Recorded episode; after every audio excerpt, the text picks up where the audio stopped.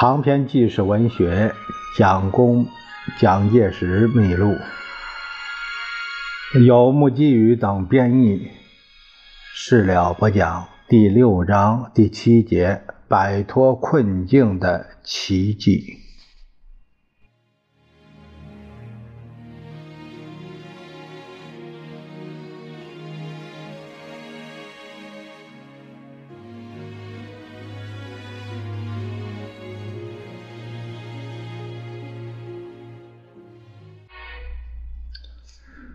孙文于一九二三年二月二十一日回到广州，续行大元帅之权。三月二日正式成立大本营，随即任命蒋介石为大本营参谋长要职。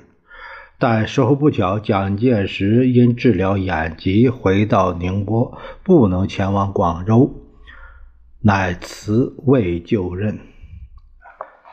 广州虽说回到孙文的治下，但军阀们的阴谋继续不断。当时的状态距离安定的程度还是远得很。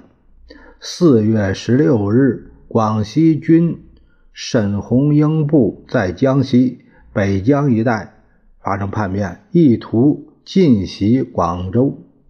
沈鸿英一向养成早前策划。将孙文自军政府排除出去的陈春轩比袭，同时和北方军阀吴佩孚也有勾结。当击溃陈炯明逆军刚收复广州之后的一月二十六日，他便曾阴谋制造苦迭打，打算杀害广东省长胡海民。此后，孙文接受其书城悔过。将他的部队调往江西肇庆的高要一带。沈鸿英的叛军迅即迫近到广州郊外的白云山。蒋介石接到孙文急电，返回广州。抵达孙文的麾下是在四月二十日。此时，滇粤桂联军立即联动讨伐叛军，乃至五月九日。已将北江方面之韶关一带完全肃清，沈鸿英逃往江西。正在这个当口，发生了陈炯明再度叛乱，他的背后也是吴佩孚的撑腰。在东江流域方面，陈部叛军于九日攻占龙文，进击石龙，西向窥伺广州。又粤东方面之梅县、潮州、汕头也都被叛军夺取。五月二十日，讨贼军对陈炯明的根据地惠州发动总攻击，但陈部率军出奇迂回作战，攻陷讨贼军背后之博罗，讨贼军形势为之不稳。蒋介石乃请孙文亲赴前线督战，并随同出发。在即将到达石龙时，碰到一群溃兵，张慌失措，宣传石龙已经失守。可是蒋介石则判断情况不至于坏到这样的程度，一定是军心浮动，散播着以讹传讹的谣言。为此，想出一个计策。亲自率领卫队两百人，扬言叛军业已溃退。孙文也率先领导前进，因之力见功效，士兵们气势大增，转退为进。这个奇迹连孙文也感到惊异，但却绝不是没有根据的行动。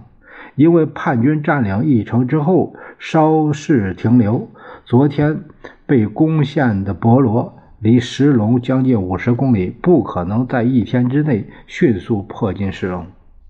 至于石龙失陷的谣传，是由于在敌我双方战斗力不相上下的战场上有一种紧张的气氛，常常因为稍有点风吹草动，就会祸乱军心，自行溃散。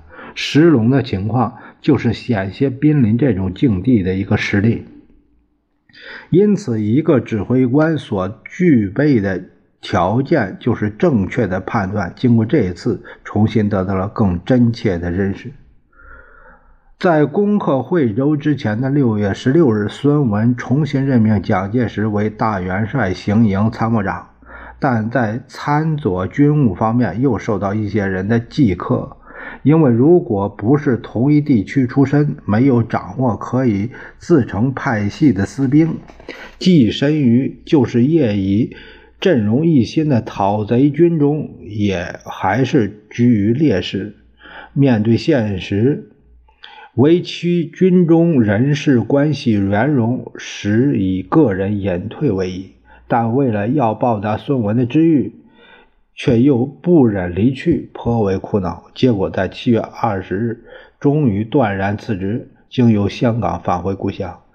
这就是什么？没你自己的兵，呃，人家不听你的。后来在附上孙文的函呈中，向他说明理由，说：“倾轧之祸甚于拥蔽，昌吉之愿。”列于党政，此其愚如忠正者所能忍受哉？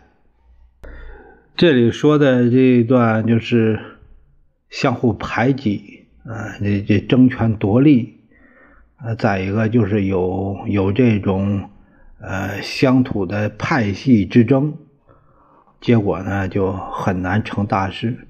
呃，也就是蒋介石也受到这样的排挤，他根本没有用武之地，受到排挤的，没有自己的势力，是这样一个苦恼。